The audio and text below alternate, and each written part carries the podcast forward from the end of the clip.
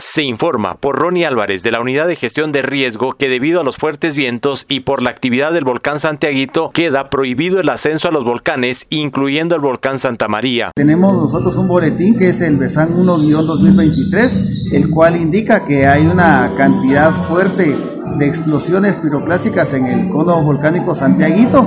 Debido a ello y a estos vientos fuertes, eh, se ha restringido el ascenso a, volcanes en un radio de 5 kilómetros que incluye el volcán Santa María. Esto debido a que los vientos pueden arrastrar las explosiones piroclásticas.